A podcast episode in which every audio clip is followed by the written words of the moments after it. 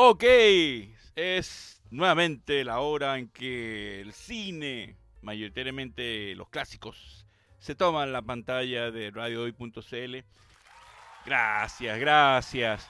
Gracias por a Radio Hoy, gracias a ustedes, gracias a este estudio que es, me siento como en mi casa siempre que estoy y el hecho de que em, este programa que va camino a su séptima temporada, si Dios quiere, en febrero del próximo año, y bueno, si Dios quiere estaremos aquí y, terminamos, iniciamos inmediatamente la temporada misma, así que muy contento de cumplir un capítulo más, el número 41 de este año 2023, ya en octubre 10 Así que muy contento para transmitir en vivo como por lo general lo hacemos. Así que saludamos quien está ahí los controles, el general, el almirante, este buque lleno de clásicos del cine y de, y de buenas películas como es Juanito la Cruz. Aplausos para usted, negro Juanito, un grande, siempre tan gentil, tan afable y tanta paciencia que tiene. Así que un grandioso, así que lo aplaudimos también.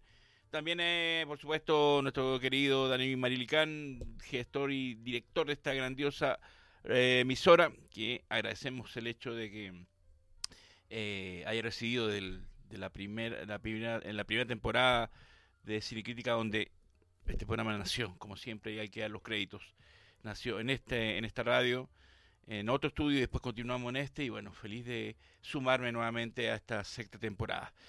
Así que con muy feliz y contento que les habla Milko Palma Campos, Campos transmitiendo desde Santiago de Chile para todo el mundo. Y muy agradecido por toda la buena onda, por todos los deditos, los likes, por el programa, los capítulos pasados que han tenido muy buena bienvenida. Y, eh, y, bueno, y sobre todo por la grabación. Y recuerden también que em, a partir de las 11 o después de las 11 está la repetición de este capítulo em, por eh, radiohoy.cl y por el canal 194, si no me equivoco, de eh, Sapin TV, el canal de Radio Hoy, para que nos puedan ver, para los que nos, nos acompañen ahora, lo puedan ver. Y después el canal va a estar ahí, el programa va a estar disponible en todas las plataformas como Spotify y YouTube. Así que feliz y contento de que eh, la gente le guste, apoye. Y bueno, afortunadamente, Dios, a Dios gracias, hemos recibido siempre muy buenos y bonitos comentarios. Y de, de todas partes, ¿eh? eso es lo, lo, lo maravilloso de esta radio que llega a todos lados, así que en muchas partes que yo ni me imaginaba eh, eh, reciben este programa cortesía de Radio y así que feliz y contento. Así que empezamos este programa, pero antes de empezar con los temas que tenemos preparados, vamos a, rapidito dar los agradecimientos a una agrupación que eh, hace unos grandes conciertos tributos a, a Beatles, como es Beatlemania, y en especial a Mario Holguín, quien eh, una vez más me invitó el sábado 7 de octubre a las 19 horas ahí en el Teatro Oriente, que por cierto este recinto ya es como un, un templo Beatle, porque mm, ya va el cuarto concierto durante este año de Beatlemania, como está viendo ahí en las imágenes, siempre logra llenarlo, eso es maravilloso, y siempre va gente, público nuevo, por lo tanto Beatlemania convoca un público que está ávido de escuchar los clásicos del para mí la mejor banda de pop y rock de la historia, como son los Beatles. Y ahí estamos viendo imágenes del concierto el día sábado, donde nuevamente, eh, y otra cosa que agradezco a Beatlemania y a Mario Holguín es el hecho de que sus conciertos son muy generosos en tiempo. Eh, no toca menos de dos horas y media, tres horas. El del sábado empezó a las siete y eran casi un cuarto para las once cuando recién nos pudimos liberar de la música y la magia de los Beatles. Eh, por supuesto, nosotros, a todos los que somos Beatlemanianos, fascinado y nos hace, se nos hace muy cortito. Con todo intermedio eh, es muy notable. Así que eh, se viene otro concierto nuevamente en, diciembre, conmemorando el lamentable fallecimiento de John Lennon. De John Lennon. Este de ahora, octubre, el sábado 7, era conmemorando el un aniversario más de, de John Lennon, que hubiera cumplido 83 años si no hubiera sido vilmente asesinado por ese personajillo que ya me he cansado ya de decirle de todo pero que, afortunadamente sigue detenido gracias a los mejores abogados que contrata Yoko Ono. Cada vez que Mark David Chapman se ha ganado hace mucho rato la libertad condicional y cada dos años tiene derecho a solicitarla, y ella contrata a los mejores abogados de Nueva York para evitarlo y 43 años después ha logrado que lo mantengan con todo que él merece por buena conducta su libertad condicional. Pero eh, ella contrata con tal de que eh, aduciendo que se justifica el hecho que eh, ella aduce que este señor puede salir a matarla a ella, a John, el hijo menor de John, o a Julian, el hijo mayor, y tiene un justificada razón porque no sabemos qué, pasa por la cabeza de este señor 43 años después. Así que ahí vemos la imagen de este concierto. Agradezco a Beatlemania que eh, también eh, tocó temas que muy... Yo he tenido la suerte de ver eh, muchos conciertos gracias a, a Mario Holguín y la banda que me, siempre gentilmente me invita. Y agradezco que hayan tocado temas como Revolution, que pocas veces se ha tocado, de los Beatles, o Watching the Wheels, que es un clásico de John Lennon del álbum Doble Fantasía, y son temazos y que no todas las veces lo tocan, porque por supuesto todos queremos escuchar los grandes clásicos, pero estos temas también son muy buenos. Y agradezco que eh, toquen de todo, de temas solistas de Paul, de George, em, y, de John. Así que fue un bonito concierto, eh, muy emocionante homenajeando a John Lennon que había cumplido, como dije, eh, 83 años. Eh, lamentablemente no, no fue así. Pero ahí lo recordamos, el legado está y Beatlemania tiene la gran misión de hacernos emocionar y recordar los grandes clásicos de los fabulosos cuatro de Liverpool. Así que agradecimientos, eh, ojalá podamos estar en el mes de diciembre para este concierto homenaje por la lamentable fallecimiento de John y por supuesto, finalizar el año con un concierto de Beatlemania es como el broche de oro para terminar contentos y motivados. Así que pase amor, como dice Ringo, y para Beatlemania y Mario Holguín, muchas gracias por la invitación. Eh, es importante hacer la reseña porque esos conciertos eh, tienen muy buen trabajo, muy buen sonido, una banda que cada vez suena mejor y tiene todo un trabajo de ingeniería de sonido muy buena y, todos los músicos son pero muy capos y muy profesionales y es una banda que se ha mantenido por mucho tiempo la misma, no, no han habido muchos cambios en los últimos años desde que yo los he visto. Así que agradecimientos a ellos por, por esta velada del sábado, la tarde que fue muy bonita, muy emocionante y como siempre con Teatro Oriente repleto que da gusto, eh, donde hay gente de todas las edades, niños, adultos, eh, jóvenes y eso es muy emocionante para uno que es seguido de los Beatles. Así que, bueno, ahí está mi agradecimiento para Beatlemanía, eh, que sigan los éxitos, que sigan los conciertos maravillosos y, bueno, ojalá estemos en diciembre nuevamente apreciando para eh, promocionar y potenciar a estas bandas que, eh, y todas bandas totalmente chilenas y eso es digno de orgullo para todos nosotros. Muy bien, después de este agradecimiento que tenía que ser em, y corresponde, por supuesto, em, y, y para mí muy, muy bonito decirlo. Vamos a iniciar este episodio porque hubo un cambio de pauta a última hora, pero afortunadamente estaba ahí. Por eso, el profesor mi querido Juanito, no lo hice esta vez correr como usted me estaba diciendo que la otra vez le hice el cambio. Pido disculpas públicas. Si fue así, fue porque ameritaba, pero, pero ha sido una sola vez nomás, menos mal. Es porque, mm, está, afortunadamente lo teníamos ahí la pauta, porque, pero hoy me enteré, por, y, por lo tanto quiero iniciar este capítulo ya que hoy, 10 de octubre de 2003, 20 años atrás, que mm, se estrenó una película que es de mis favoritas, de uno de mis directores favoritos, como es el gran maestro eh, Quentin Tarantino, que escribió y dirigió esa maravilla de acción y de aventuras y de suspenso llamado Kill Bill Volumen 1.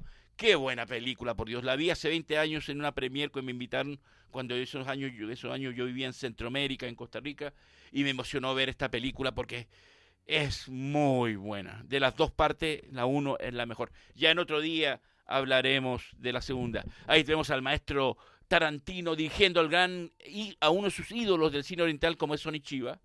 Y ahí está Lucy Liu que hace un papel de, de una eh, Ah, qué buena música. Es un, si hay algo importante, y gracias, mi querido Juanito, como siempre aportando maravillas, eh, eh, Tarantino musicaliza muy bien las canciones.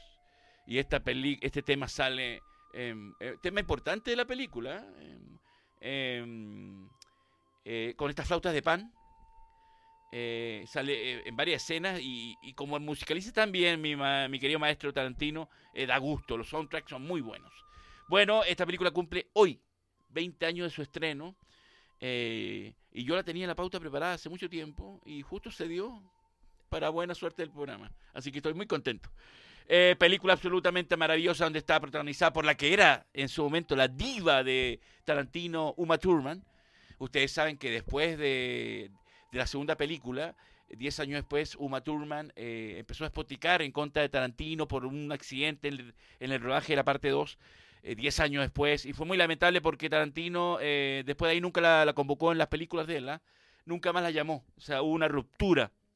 Después que entre desde Pulp Fiction hasta Kill Bill 2, ella era su diva absoluta. Incluso hubo un pequeño affair entre ellos durante los rodajes. Pero ese tema también muy bueno Nancy Sinatra, que es Bam Bang se llama, ¿no? Que aparece al inicio de la película, por algo eh, musicaliza muy bien. Yo creo que si eh, yo musicalizaría, si hiciera una película alguna vez en mi vida, yo me inspiraría en el estilo de Tarantino, que musicaliza muy bien cada película que hace. Se viene, estaba preparando el guion de la que es supuestamente su última película, que creo es la 10, que se llama El Crítico de Cine. Eh, pero está en todo el proceso de guion y borradores. Eh, supongo que va a empezar a rodar el próximo año. Eh, bueno, Kill Bill eh, es esta película que mm, en un principio iba a ser una sola película. y en, la, de la 1 a 2 iba a ser una sola que iba a durar más de cuatro horas. Pero después evaluaron mejor la situación y prefirieron que fuera volumen 1 y volumen 2. Eh, se habló de hacer una parte 3, un volumen 3, pero como hubo este quiebre entre Tarantino y Uma Thurman, que es la protagonista absoluta de, de, de estas dos películas, hoy en día ya es absolutamente descartado la posibilidad de que se vuelvan a juntar porque hay roces. Y lo lamento por Uma Thurman, que 10 años después que empiece a criticar eh, la filmación de la parte 2 era como que innecesario. Ahí se equivocó ella. Pero bueno, eh, es ser humano al fin y Tarantino no le, no le perdonó más y nunca más la invitó a hacer a rodaje después de Kill Bill 2 hubieron cuánto, cuatro o cinco películas más y no, no la invitó más a, formar parte después que ella era su mimada. Bueno, eh, maravillosa película protagonizada por aparte de Uma Thurman, David Carradine, que ustedes saben que eh, Tarantino es este eh, director que rescata viejas glorias al cine, como fue con John Travolta en Pulp Fiction, como fue Pangreer en... Eh, ¿Cómo se llama? En esta película que les voy a decir ya. Em, y, eh, y ahora rescata a David Carradine, que había estado desaparecido del cine y de la televisión, y lo convoca para hacer em, eh, Kill Bill. Em, que en un principio, y bueno, era da gusto hacer verlo después de mucho tiempo a David Carradine es Jackie Brown, la película que hizo en el 97 después de Pulp Fiction, donde rescata esta diva del cine acción de los 70 como es Pangreer también. Así que Tarantino está acostumbrado siempre a, enaltecer viejas actores que están de viejas glorias que están de baja, y en este caso fue David Carradine. Eh, y, prácticamente fue su película última, porque recuerden después que apareció eh, colgado en, en Filipinas, Tailandia, Tailandia, en, en un en una muerte que hasta el día de hoy no se explica ni han dado razones por qué se suicidó. Se dice incluso que lo asesinaron a David Carradine, pero todo quedó en un misterio totalmente. Em, bueno, también aparece Lucy Liu, como vimos ahí, como estamos viendo ahí, como esta asesina eh, profesional. Todos los personajes son asesinos profesionales. Michael Madsen, Sonny Chiva, que es el que estaba antes, Vivica A. Fox, que es la que estamos viendo ahí, en una escena muy buena también, y Daryl Hannah también aparece, todos como asesinos, donde ella, el personaje de ella que se llama, eh, de Uma Thurman, que se llama la novia, The Bright, eh, comete venganza después que lo, el día de su boda vienen todos estos eh, asesinos terribles y em, y, cometen una masacre eh, casi matándola y haciéndole por poco perder el hijo que ya porque ya estaba embarazada al momento de casarse el personaje. Bueno, ahí estamos viendo al maestro Tarantino dirigiendo eh, todo este, esta gran película. Eh, el Driver, que es el personaje que interpretó en su momento Daryl Hannah. Y, y bueno, Kill Bill es una película que, como ustedes saben, em, Tarantino ha dicho siempre, yo no fui a la universidad a estudiar cine, yo aprendí en mis años que eh, trabajé en un club de video. De ahí él reconoce que él estudió y se empapó y vio muchas películas. Por lo tanto, eh, él eh, tiene guiños y tiene referencias a todas las películas que tanto le gustaron cuando trabajó muchos años en este club de video. El rodaje Kill Bill comenzó en Beijing, China, el 14 de julio del 2002 eh, con retraso debido al embarazo que tenía Uma Thurman en la vida real también. Y, eh, hasta que se, y esto se prolongó hasta el 3 de marzo del 2003. Finalmente la película se estrenó mundialmente y en Estados Unidos un día como hoy.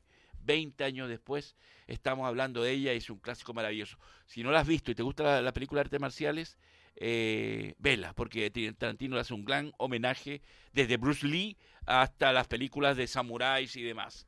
Eh, así que em, es una película que, em, y con esa gran banda sonora, como ahí nos puso unos temas mi, mi querido Juanito La Cruz, eh, el personaje de Beatriz Kido, que es el que interpreta eh, Uma Thurman, pero que también la conocemos como la novia. Personaje que creado por Tarantino y por ella, por Uma Thurman también, se sumó absolutamente. también me gusta mucho el grupo de los 88 Locos, que son estos este, este grupo, grupo inmenso de asesinos que a punta de katanas se enfrentan a ella en una larga y muy buena escena en un, en un club allá en Tokio, eh, combinado de color y, y, blanco y negro, también le puso Tarantino. Eh, esa escena en blanco y negro, él dice que la, filmó para que la censura no le, no le cortara por tanta sangre que hay al respecto.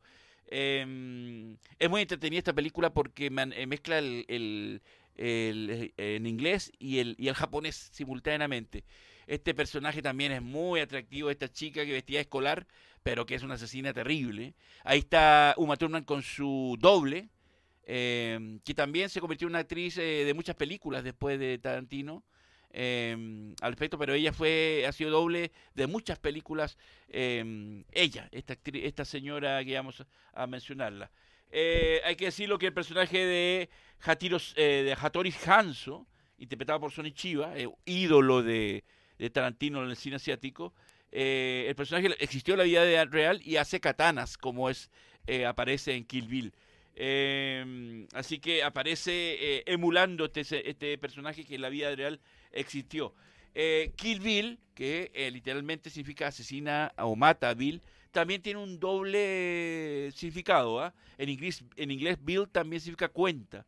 Así que el nombre de la película se puede leer en dos formas, como eh, eh, tomando, eh, asumiendo cuentas o, finalizando cuentas o, terminando, acabando cuentas. Algo así también tiene el significado de Kill Bill.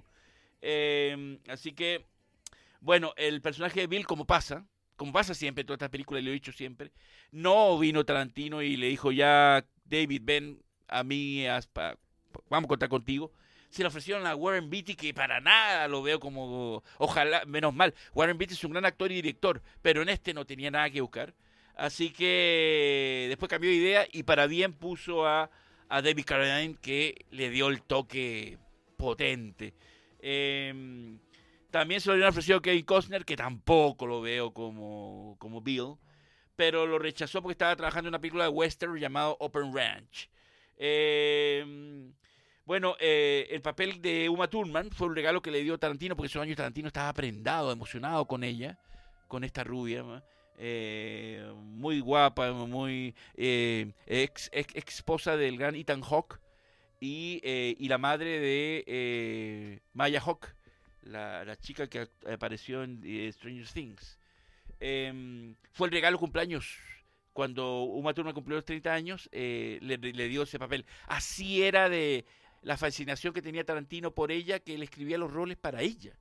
Por eso es lamentable lo que sucedió 10 años después, que Uma Thurman empezó a hablar de un accidente que diez años después pues, sacarte en cara algo me parece impropio y ahí por eso digo que se equivocó y le pasó la cuenta porque Tarantino, de verdad, si ustedes revisan la filmografía después de Kill Bill 2, nunca más la llamó, la llamó quedó muy adolorido por, eh, por esa acusación que le hizo ella.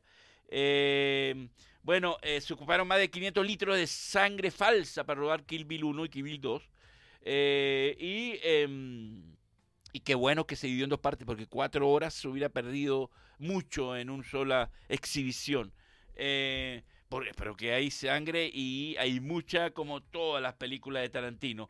Eh, Kill Bill está inspirada en una película favorito, favorita de él del año 73 llamada Lady Snow, eh, Snow Blood o Lady Sangre de Nieve o algo así, la traducción o Nieve, Nieve en la Sangre, que cuenta la historia de una chica que mata con una katana a los bandidos que violaron a su madre y mataron a su padrastro. Es muy similar a la historia porque es una historia de venganza.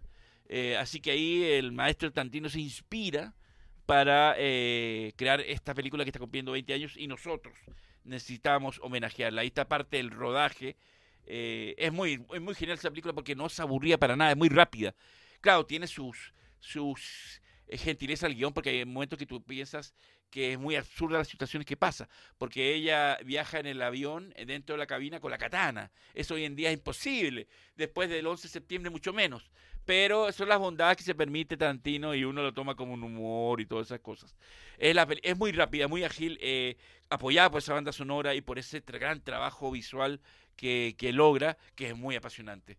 Eh, como dije, la, la escena en blanco y negro de la pelea larga con los 88 locos, eh, a mí me, hubiera gustado ser uno de los 88 locos, ¿verdad? Que se pasa también con esa película que uno quiere ser parte de ella. Eh, para que no los cartuchones no lo censuraran de lo aburrido de la censura, eh, le tuvo que filmar en blanco y negro. Por eso hay esa escena y de repente como 5 minutos en blanco y negro. Ahí claro, se tiene que cuidar porque le ponen después el símbolo de la X y ya se restringe mucho para la taquilla. Eh, Tarantino le entregó una, un, un, montón de películas al director de fotografía, al gran, si no equivoco, gran maestro Robert Richardson, que es un capo, que también es el director de fotografía de, eh, de Oliver Stone, de mm, Quentin Tarantino, el gran Robert Richardson, em, que por cierto quiero agradecer a Films, antes que se me olvide, que hoy me invitó a la función de prensa ahí en Costanera Center, en el Cine Planet, del Justiciero 3 la nueva película de Denzel Washington, que cierra el ciclo, que está muy buena, y en otro capítulo la vamos a comentar. Y hoy estuvimos viéndola, y, la, y el trabajo de fotografía de Robert, Richardson, Richardson, que es un capo. Como dije, ha trabajado con Scorsese, con Oliver Stone y también con eh, Tarantino. Y es así que él dice que le, le, entregó un montón de películas, un lote así de películas, para que, eh, de películas de artes marciales de los 70 que son las favoritas de Tarantino, para que se perfeccionara y la fotografía de Kill Bill fuera perfecta. Yo no entiendo cómo no la nominaron, por lo menos la fotografía, porque es notable el trabajo de cámara. Bueno, Robert Richardson, un capo, es un capo. Pero aquí siguió el orden las películas de los 70 que le dio Tarantino, como 10 películas, un lote así para que la repasara, como tiene que ser un buen director, exigiéndole lo máximo a, a su equipo técnico cuando son puros buenos, cuando son puros capos. Eh, bueno, Uma Thurman no quería utilizar doble. Por eso la foto que vimos está con una, la doble preferida que, ha trabajado Tantino en muchas películas. y, eh, y, protagonizó casi todas las la, acrobacias del film, salvo la escena donde había mucho riesgo de que ella se podría lesionar. Em, fue tanto que incluso se cortó con una arma utilizada por David Carradine, con Bill, en una escena. Eh, Kill Bill fue la primera película que Tarantino dirigió fuera de Los Ángeles así como Scorsese ama Nueva York, Woody Allen ama Nueva York y todas sus películas, la gran mayoría se filman en Nueva York, eh, Tarantino todas sus películas son en Los Ángeles. Eh, Pulp Fiction, eh, Perros de la Calle, Jackie Brown, todas están en Los Ángeles. Y esta es su primera película que viaja hasta China y hasta Tokio para filmarla absolutamente. Em, bueno, hay un homenaje a, Bruce Lee. Si ustedes ven el traje amarillo, está tomado de la película Fits of Fury o, Puños de Furia. Eh, así que hay un homenaje a, a, gran Bruce Lee.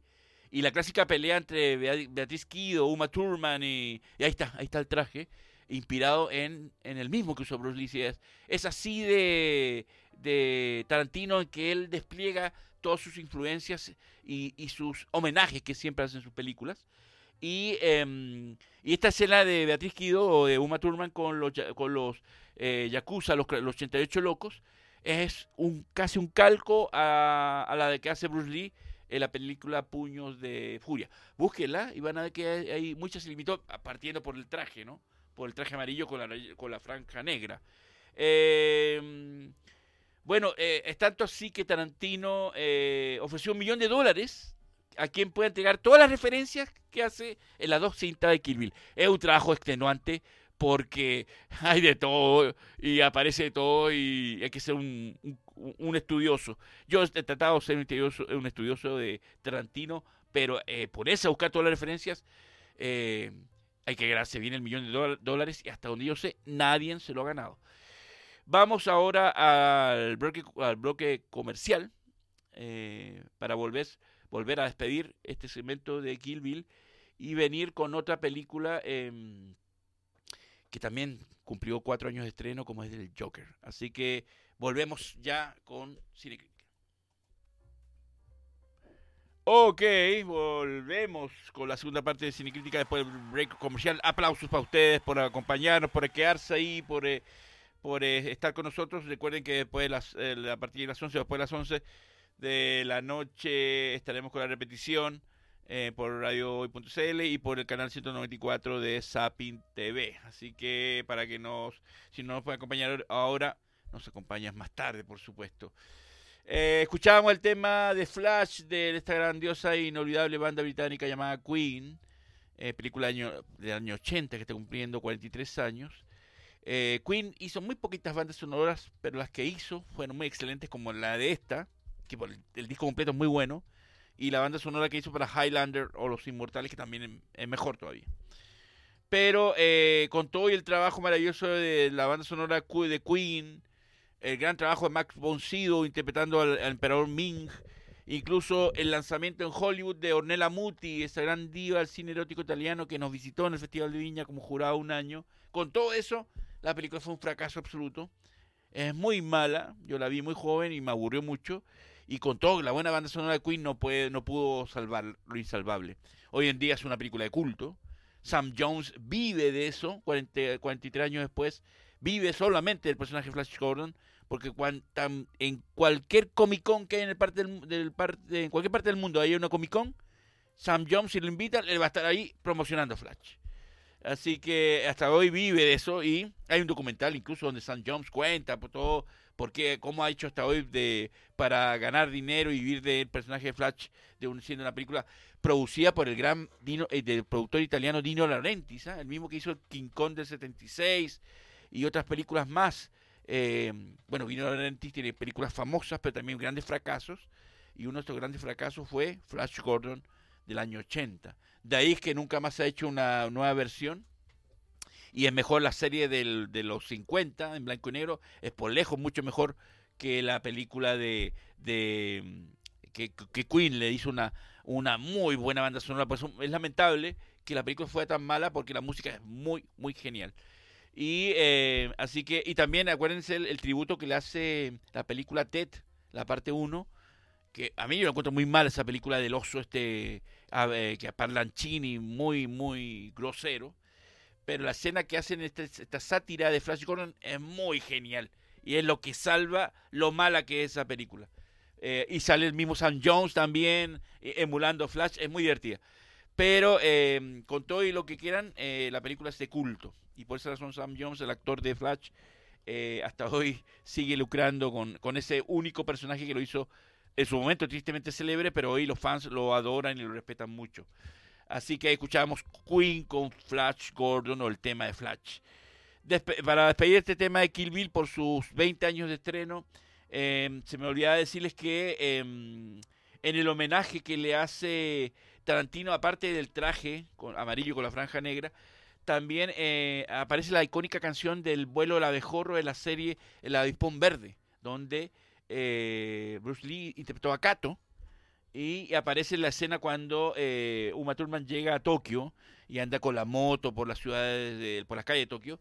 Y también 88 locos en la pelea con ella usan, una máscara, usan máscaras similares a la del personaje Bruce Lee, de Kato que también eh, esa máscara utilizada en la serie El Avispón Verde. Por tanto, el homenaje a Bruce Lee es total y absoluto dentro de todas las referencias que el gran maestro eh, Tarantino le hace a la película. Hay que decirlo que eh, la agrupación que sale en la película, la que canta todo el rato, que es este grupo de chicas japonesas que le dan el toque en esa fiesta, en esa, en esa reunión en el restaurante, ese grupo existe el grupo Toca el Restaurante existe, y, eh, pero Tarantino lo escuchó por primera vez eh, a este grupo cuando visitó una tienda de ropa en, Tokio durante el rodaje, en, el iniciar, y escuchó esta agrupación y dijo, ¿estas chicas quiénes son? Y es ahí que le dieron el dato y aparece eh, haciéndose famosas y hoy en día esa agrupación es, de culto gracias a la a esta aparición que es la película. Y, eh, y también el eh, Tarantino hace un él también ha retado a ¿ah? que le, que le descubran cuál es el cameo que hace durante la película. muchos no lo saben, pero hace un muy breve cameo y les doy el dato, ¿ah? por si quieren buscarlo y verlo. Hay que congelar la, la imagen prácticamente eh, el gran director aparece como uno de los cuerpos que deja la masacre del 88 loco. Ahí, en una toma que se deja ver, pero muy rapidita, aparece él ahí como asesinado en, ese, en la escena final cuando está todo ese cementerio de cuerpos ahí en el restaurante. Em, hace esa aparición y eh, él, ha dicho, a ver si me pueden descubrir, forma, que eso forma parte de toda la referencia donde él ha ofrecido este millón de dólares, a quien le nombre toda la referencia y los guiños que hace al respecto. Bueno, por último, eh, Kill Bill inspiró una parodia noruega. En el 2007 se lanzó la película Kill Buljo. Y es una parodia noruega de, la, de Kill Bill, que eh, involucra aspectos muy específicos de la cultura nórdica. Eh, según se dijo el mismísimo Tarantino, le dio el dedito para arriba, el visto, el bueno, para que se haga esa película. Me gustaría ver esta parodia noruega de Kill Bill. Es como la parodia del exorcista, que es una parodia india, que se filmó, creo que el mismo, un año después del Exorcista, y realmente, usted sabe cómo son esas, esas películas indias, son para matarse la risa porque los efectos especiales son, pero yo creo que los del Chapulín Colorado son mejores que los de esta película, esa versión india del Exorcista. Está dando vuelta por redes sociales, así que búsquenla, pues la van a pasar muy bien y se van a reír bastante. Así que, eh, por supuesto, esta película, por último, no ganó ningún premio Oscar. Y no puede ser porque yo dije, el, el trabajo de fotografía es notable y el trabajo de vestuario, el trabajo de producción es muy bueno, pero ni siquiera eh, la academia, que ya a mí no me sorprende, no le dio ninguna nominación ni a la, ni a la parte 1 ni a la parte 2. Una falta de respeto, porque lo habían nominado por lo menos a David Carradine como actor de reparto, como por lo menos la nominación como homenaje, ¿no? Como, como para felicitarlo y, enaltecerlo. Pero, ¿qué vamos a esperar a la academia? Y son un poco de chistositos, ¿no? un poco de papanatas que son y no se le ocurre nada. Así que yo lo celebro y lo felicito al maestro Tarantino. Yo le hubiera dado un montón de Óscares, pero él está consciente que hace sus películas maravillosas y todos los que lo admiramos eh, somos felices. Así que viva Tarantino, viva Kill Bill. Si no lo has visto, está en todas las plataformas. Eh, se deja ver mucho en el cable también. Y, y vean las dos, ¿ah? eh, pero sobre todo la 1 la, la van a pasar muy genial. La 2 tiene lo suyo, pero yo mi preferida es la volumen 1. Así que ahí está nuestro homenaje para Kill Bill 1 que siempre vamos a recordar y, recomendar en Cine Crítica. La otra película que tenemos cumple menos añitos, pero igual fue una maravilla, una de mis preferidas del año 2019, porque el, pasado, em, ahora, ahora, el pasado 5 em, de octubre, cumplió cuatro años su estreno, una película que esperaba mucho, que vi el tráiler y me, encantó.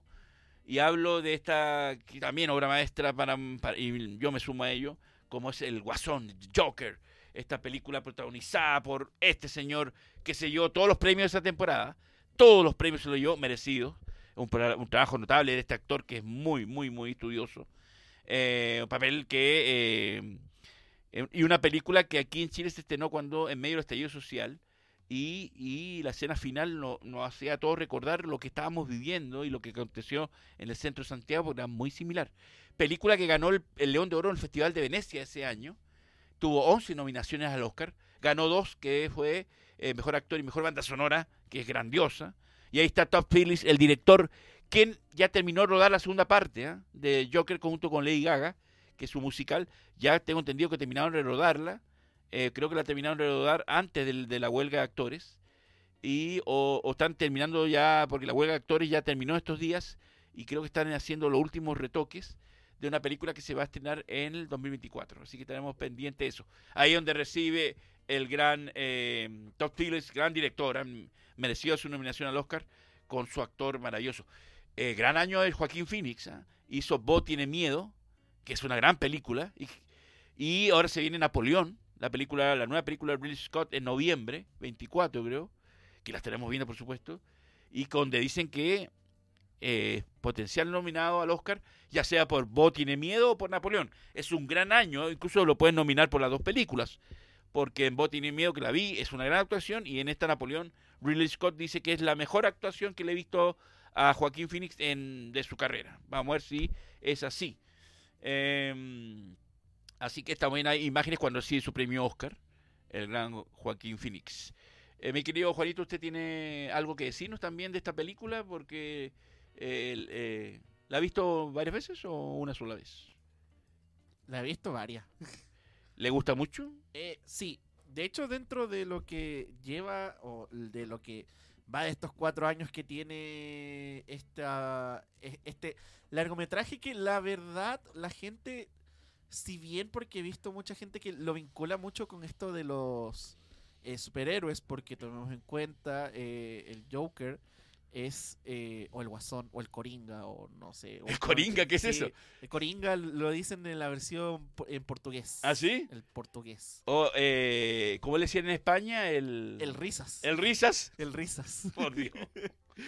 Ya. Bueno, eh, resulta ser de que em, la gente vinculó mucho este, este largometraje con eh, varios eh, inspiraciones dentro de varios de los cómics que protagoniza el Joker de DC Comics.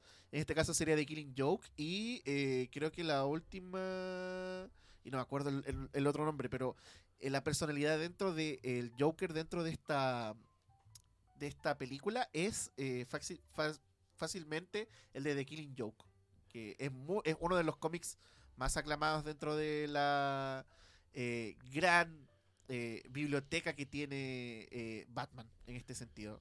Y creo que, bueno, se toma mucho de esta personalidad dentro de él, pero eh, de, dichos en ciertas entrevistas, Joaquín Phoenix dice que es prácticamente su una improvisación dentro de de este de este personaje que es de Joker quiso desligarse mucho de este de este de este personaje que lo, lo, lo impregnan dentro de la del, de las hojas de cómics. Eh, eso es cierto, mi querido Juanito. Eh, la idea de Top Phillips, Top Phillips y Bradley Cooper, que es productor de la película, es separarse de, de, del personaje de DC Comics o de lo que tú estás mencionando. Hacer una versión como un poco libre de lo que es el Guasón, el Joker, y lo lograron bastante bien. Hay que decir que esta película se convirtió el mismo mes de octubre del 2019 en la película con la clasificación R, restringido como se le dice en Estados Unidos, eh, más taquillera la historia. Y también en noviembre, un mes después de su estreno, se convirtió en la primera película de clasificación R con, en superar los mil millones de dólares. Eh, yo la vi el cine, la vi dos veces. La primera vez la vi, que tan impresionado gratamente. Eh, me gustó muchísimo. Y la segunda vez, bueno, me la repetí porque en ese momento la que era mi pareja quería verla y yo fui encantado y dije, tiene que verla porque es una gran película. Eh, y bueno, pasa y tomo como la parte, insisto, la parte final fue muy similar a lo que vivimos en octubre 18. Em, era como muy ad hoc todo lo que acontecía con este personaje. Bueno, eh, hay que decirlo que eh, Joaquín Phoenix, que este año se viene una gran contienda con los, de los Oscars, ¿ah? se vienen muy buenas películas va a estar nominado el, el, Asesino de la Luna de Martín Scorsese, que se estrena y que por cierto mañana estamos invitados a la premier que hay a las 7 de la tarde en el Teatro Oriente, así que agradezco a Teatro, Oriente por la invitación, ahí la vamos a estar viendo para comentarla, tres horas y media dura, dura así que preparados. Eh, Los Asesinos de la Luna con Leonardo DiCaprio, va a estar eh, seguramente Ferrari con Adam Driver, va a estar eh, Napoleón con, con Joaquín Phoenix eh, va a haber una batalla de películas y una batalla en la categoría de mejor actor va a estar pero muy peleado, ahí va a estar muy difícil eh, a quien dárselo. Es Oppenheimer del maestro Nolan, también va a estar ahí. Va a estar muy bueno este Oscar el próximo año eh, y van a estar muy, muchos actores que me van a merecer el, premio. Como hace muy poco, ah, como hace mucho tiempo no acontecía, que se junta un, un ramillete de películas muy buenas, muy potentes y que todas compitan entre sí como los viejos tiempos, los 70 y 80, lo cual aplaudo absolutamente. Joaquín Phoenix, mi querido Juanito y de todos ustedes, llevó una, una dieta rigurosa, extremista, en la que perdió 23 kilos, con el objetivo de hacer eh, un cambio radical en la apariencia de Arthur Fleck y darle mayor flui- fluidez y solvencia a este personaje terrible que uno eh, trata de, de entender, pero es un villano al fin y uno dice, pucha, que lamentable lo que le sucede a él. Eh, en palabras del propio actor, ahí lo estamos viendo al gran Joaquín Phoenix, eh, no, no se alimentaba solo con una manzana, también eh, tomaba, entre otras cosas, verduras. Trabajé con un médico que de confianza que me orientaba y se encargaba de controlar todo el proceso. Me obsesionaba a engordar apenas unos gramos. Al final desarrollas una especie de trastorno, que quiero decir, es una locura. Uno empieza a enloquecer cuando pierde esa cantidad de peso en tan poco tiempo. Em, Yo, yo creo que esa pérdida de peso descomunal que tuvo que hacer también fue como gran parte un factor de, la, de lo realista que fue este papel para Joaquín Phoenix en este sentido. de exigente que de fue el papel, ¿no? exigente, obviamente. Muchos di- dirán que esta parte de, de decir ya, pero eh, que toda la gente asocia como que lle- llevar al máximo tu- tus cualidades o llevar al máximo tu integridad física, lo hacen los, los actores de método. Claro. Ya. Pero yo tengo entendido que Joaquín Phoenix no es, No es actor de método, no. Así que No es actor así como de Sí. Niro, eh, como Christian Bale, que son así de método. Él Exacto. tiene otro estilo de trabajo propio. Em, bueno, eh, yo, yo cuando em, yo fui, ¿cómo se llama? Yo adelgacé así como Joaquín Phoenix cuando previo a mi, a- antes, antes de que me, me diagnosti- diagnosticaran la, la diabetes que tengo, em, yo adelgacé así y muy rápido, muy violento, no, me di cuenta, todo el mundo me decía, ¿por qué tan delgado? Tan al- ¿Qué has hecho para adelgazar tanto? Eh, adelgacé como 20, 23 kilos y claro, era porque yo no me, no me habían diagnosticado la diabetes y yo decía, no entendía por qué y cuando fui me di cuenta de por qué adelgacé eh, de esa manera y sin proponérmelo. Por eso en ese aspecto entiendo un poco a Joaquín Phoenix. ¿Usted podría hacer la risa, imitar la risa del Joker, del No, Guasón? ¿No, no, podría? no, no, poder, no, no, no puedo. No sé, una risa. Bueno, grande Cela, eh, grande Joaquín. Bueno, la, la creación de la risa del Joker fue otro de los, de los grandes desafíos que tuvo el gran actor Phoenix. Eh, Así que tardó meses en gestionar un sonido que, le que lo convenciera y investigó en profundidad de casos de pacientes con risas patológicas. Muy terrible la situación cuando él va en el bus o va en el metro y le da ese ataque de risa y él andaba con un papelito eh, diciendo a la gente que él no se está burlando, sino que es propio de su, de su enfermedad. Em, y todo lo que dice tiene sentido.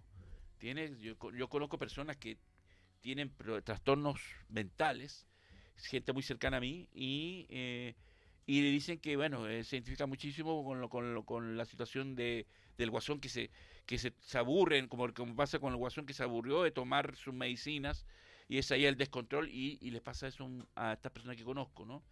Bueno, eh, hay muchas teorías sobre la enfermedad que padece Arthur, aquella que da origen a esa risa de tintes perversos, donde algunos profesionales sostienen que se trata de una patología llamada la habilidad emocional o síndrome pseudobulbar.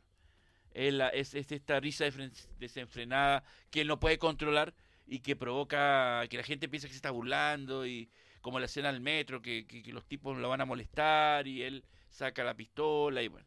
Personaje absolutamente inspirado en Taxi Driver. No es casualidad que esté De Niro en el reparto y no es casualidad que en un principio eh, de manera muy muy muy mm, no no amplia eh, Scorsese también colaboró en el rodaje en los primeros momentos de la filmación eh, dio sus, sus opiniones y si ustedes ven Taxi Driver se van a acordar o, esa, o perdón van a ver eh, Guasón o Joker o ¿cómo es en portugués? Coringa. Coringa, Coringa. o el Risas o el risas. eh, van a asociar a Travis Bickle con el personaje de Joker. ¿eh?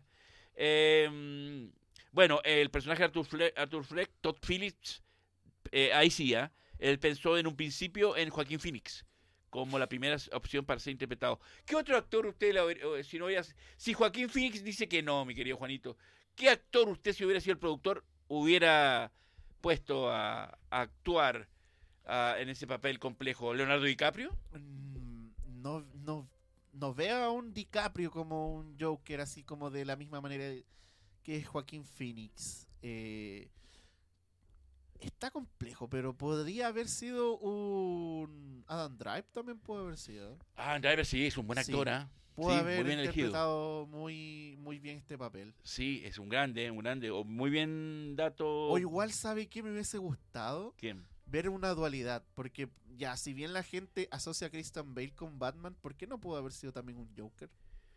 También, ¿ah? También, ¿ah? Puede ser, ¿ah?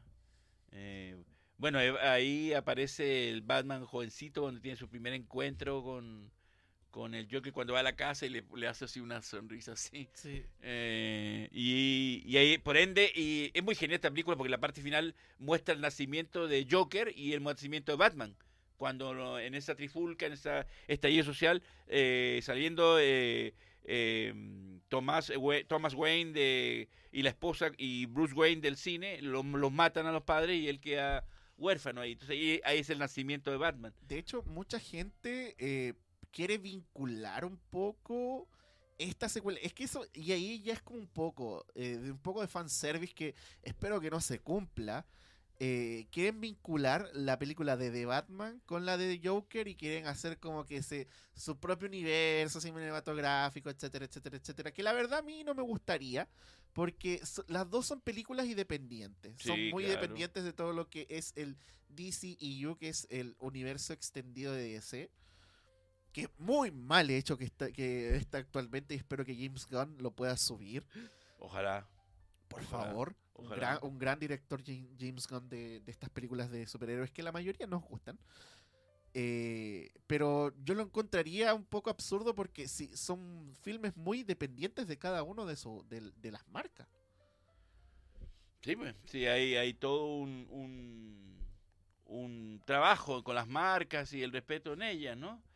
Eh, bueno, esta, esta cinta que ganó el León de Oro del Festival de Venecia fue ovacionada de pie durante ocho minutos al estrenarse en el festival, que fue el, gran premier mundial ese año, y, y lo cual eh, obtuvo el premio a mejor película. eh, que y eso hizo avalar que la que el- obtuviera 11 nominaciones al Oscar que si no me equivoco ese año fue la que más nominaciones tuvo De hecho, le faltaba solamente. Bueno, muchos dicen que fue la gran perdedora porque de todas las, de todas las categorías ganó dos. Sí. Y de hecho, toda la gente tenía cantado que iba a ganar eh, mejor película, pero ganó Parásitos. Que Parásitos también es una muy buena película. Parásitos es una maravilla Y de hecho, y de hecho, hablando de las dos películas se parecen eh, en temas de conceptos, porque tomemos en cuenta ya, eh, The Joker prácticamente la gente lo asocia como eh, dar a descubrir cierta parte de la salud mental que mucha gente eh, no le está tomando en cuenta actualmente eh, la sociedad en general. Y, y ver prácticamente una persona marginada con una discapacidad mental, que digamos las cosas como son, Arthur Fleck tiene una discapacidad mental, absoluta. Sí, eh, pero en cambio Parasite es eh, todo lo es como la el otro lado de la moneda, la crítica directamente a la, so- a la alta sociedad.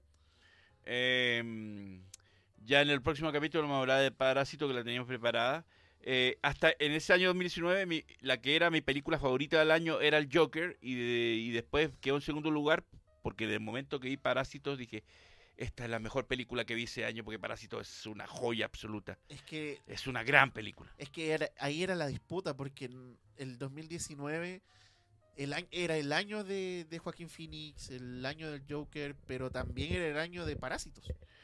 Eh, la- pero, em, y, y su historia, pero eso lo vamos a dejar para el próximo capítulo porque hay mucho que hablar de, de parásitos. Bueno, eh, Joaquín Phoenix había, eh, antes había rechazado otros papeles de superhéroe, ¿eh? había rechazado películas de Marvel. Le habían ofrecido el papel de Doctor Strange. ¿Usted ve a Joaquín Phoenix como Doctor Strange? No, Benedict Cumberbatch ¿sí? eh, lo- ¿Cumple? Lo, lo cumple. Benedict Cumberbatch lo cumple. Y, y también rehusó re- al reemplazar, eh, a reemplazar a- Edward Norton en el, en el Hulk que hizo Edward Norton. Tampoco quiso Joaquín Phoenix. No, yo no vería a un Joaquín Phoenix como Hulk. Mark Ruffalo lo hace bien. Pero, me gusta mucho el, Edward el Hulk. ¿Ha visto el Hulk de Edward Norton? Sí, sí Es lo he visto, bastante sí lo he bueno. visto, A mí me, me bueno. gustó mucho esa película.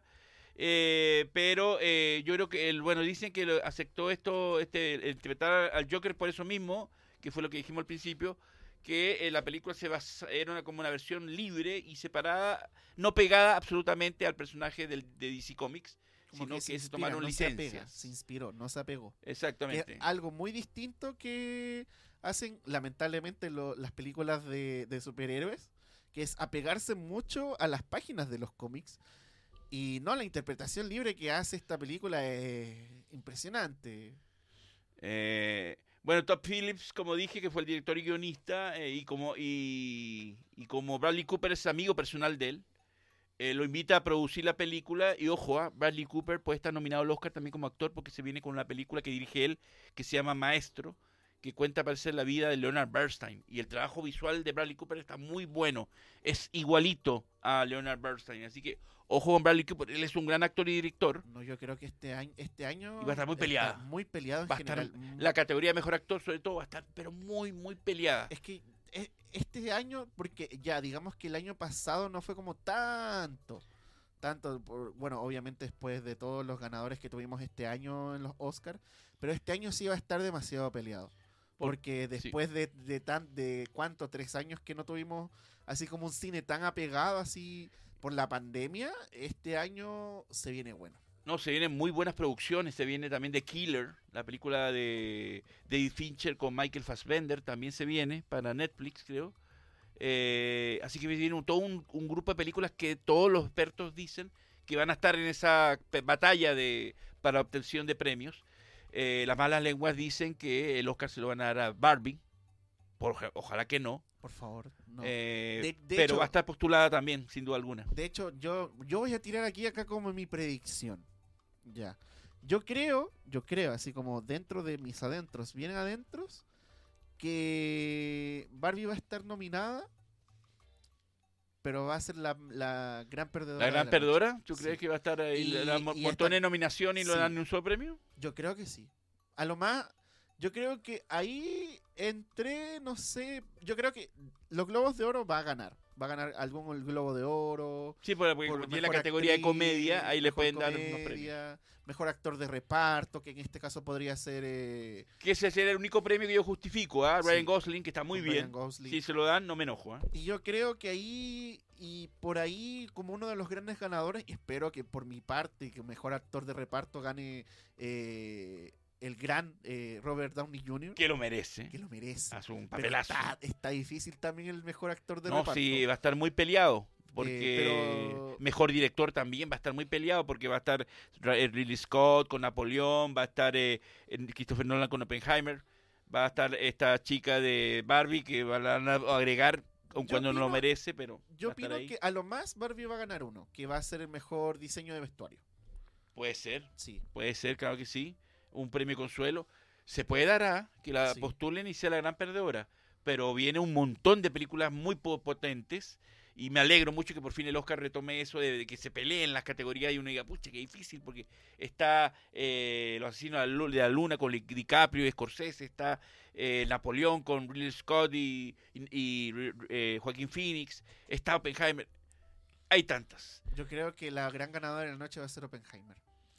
Se lo merece también. Es Sí, una gran pero- película.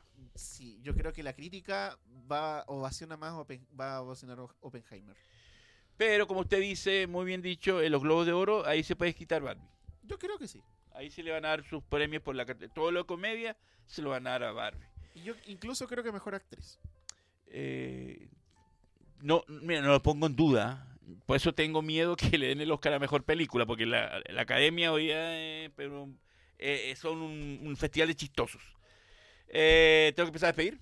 Sí. Qué, qué rápido se pasó el tiempo, por Dios, qué buen programa, me encantó y gracias a mi querido Juanito por sus aportes, como siempre, que son muy importantes. Muchas gracias a todas y todos por sumarse a este capítulo. Ya saben, a las 11 de la noche tenemos la repetición por Zapi TV, canal 194 y por radiohoy.cl. Eh, y bueno, eh, espero que les haya gustado este episodio. Eh, tenemos pendiente lo de Parásitos, que hay mucho que hablar también. Y este programa me gustó mucho porque está hablando, hablando de grandes películas de la historia del cine. Eh, muchas gracias a mi querido Juanito, como siempre, es un agrado compartir programa con usted. Gracias a Dani, a nuestro querido Dani Marilicana ahí en la dirección de la radio, a este estudio grandioso de Radio Hoy. Así que paz y amor, como dice Ringo, se me cuidan mucho. Y el próximo eh, martes aquí en vivo con el capítulo 42 de Cine Crítica, como siempre aquí en los estudios de Radio Hoy. Muchas gracias.